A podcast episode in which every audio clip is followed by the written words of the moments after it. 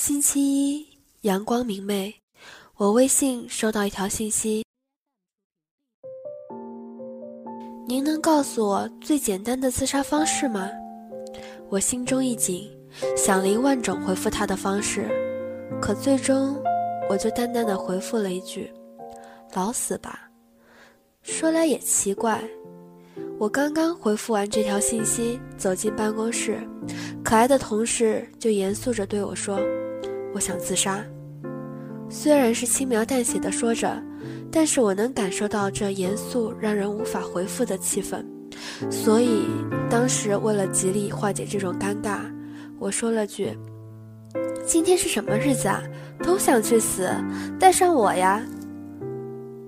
其实我只能这样说，毕竟我不能感同身受，因为很多事情在外人觉得。其实就是一些鸡毛蒜皮的事，可其实发生在自己身上的时候，就觉得是了不得的大事，好像天要塌了一样。此时我也只能与他们分享一些更惨的故事来安慰了。说来真的很奇怪，那天晚上，一位心情向来乐观的朋友发了一条沉重的微信语音：“你会觉得人生非常无望。”活着没有意思吗？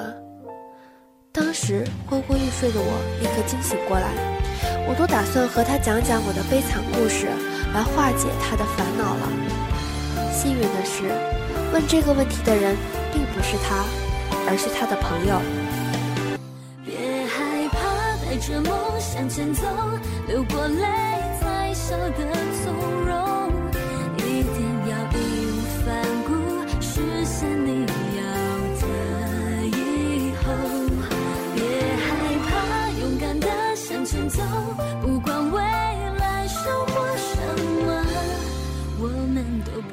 后悔。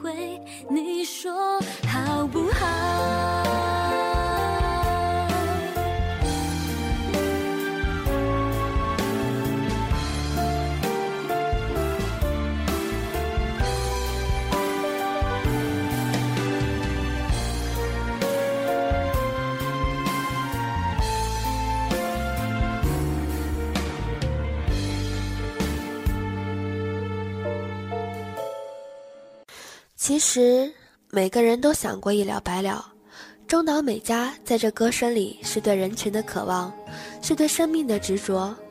我那些曾经想一了百了的朋友们都问过，如何死得轻松点。后来双方探讨之后，发现死其实也是一种技术。那些对死的渴望只是一瞬间，大概想得多，又或者有太多牵绊，无法放飞自我。所以呀，这世间有太多牵绊与无奈，要坚守自己的信念更是不易。苏打绿的《包围》这首歌里写道：“无论有多少嘲笑的眼，就算死也要死于自己的信念。”但我还是觉得活着挺好，毕竟信仰成功了，才是笑着说我之前那些傻逼事儿。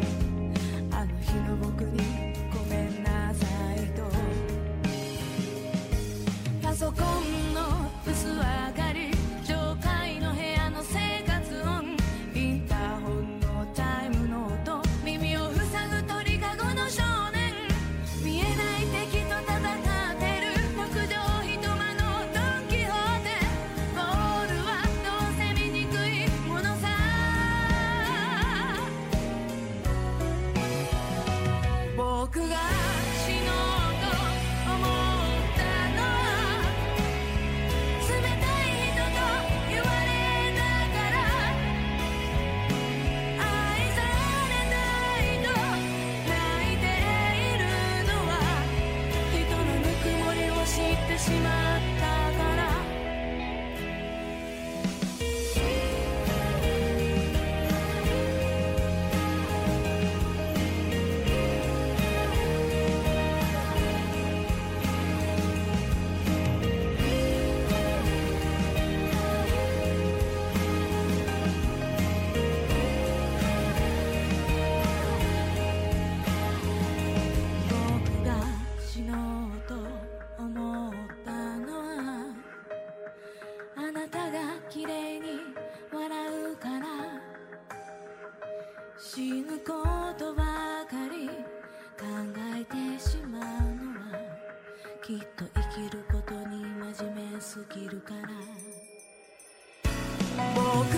在这个社会大集体中，一婚会令人。头晕目眩，不结婚就是冒天下之大不韪。找一个稳定工作，出去闯荡就是离经叛道。稍有叛逆之心，家人。就苦口婆心告诉我们，这些都是为你好。为你好这三个字，对于我们来说太沉重了。你们这些长者呀，难道不知道“为你好”三个字快逼疯了一群受伤的年轻人吗？我们又能怎么样呢？只能变得更强大了。只有这样，才会吸引那些与你信仰一样的人，才能让那些长者理解你，才能成为别人家孩子的励志故事，安他们的心，也宽自己的心。林宥嘉在说谎中唱过：“人生已经如此艰难，又何必拆穿？”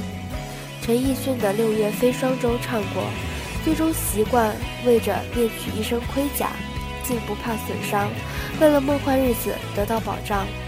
范玮琪最初的梦想中唱过：“沮丧时会感到孤独的重量，多渴望懂的人给些温暖，借个肩膀。”所以，亲爱的们，当你们听到这节目，处于难过的时候，请你们向我们吐槽，我们有个温暖的肩膀借给你。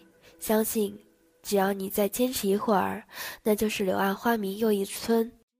最后送上一首本人非常喜爱的歌，这首歌来自欢乐合唱团《Don't Stop Believing》。毕竟个人理想、个人意志还是不能放弃，毕竟还有更惨的人也活得很好。晚安，这里是 FM 二三三九八幺，一歌一安，我是主播某人。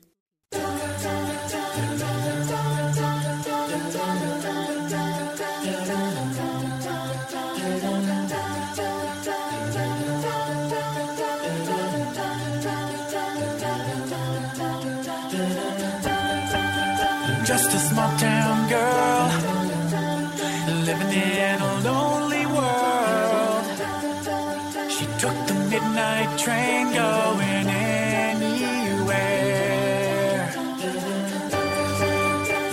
city.